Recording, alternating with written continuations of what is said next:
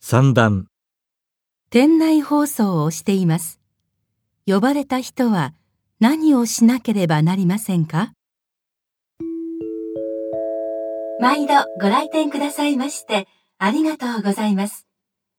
お客様にお知らせいたします。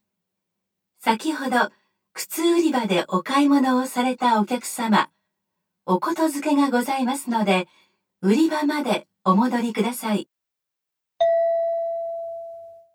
呼ばれた人は何をしなければなりませんか1、靴売り場へ戻る、 2、車の移動をする、 3、忘れ物を取りに行く、 4。連れの人に連絡する。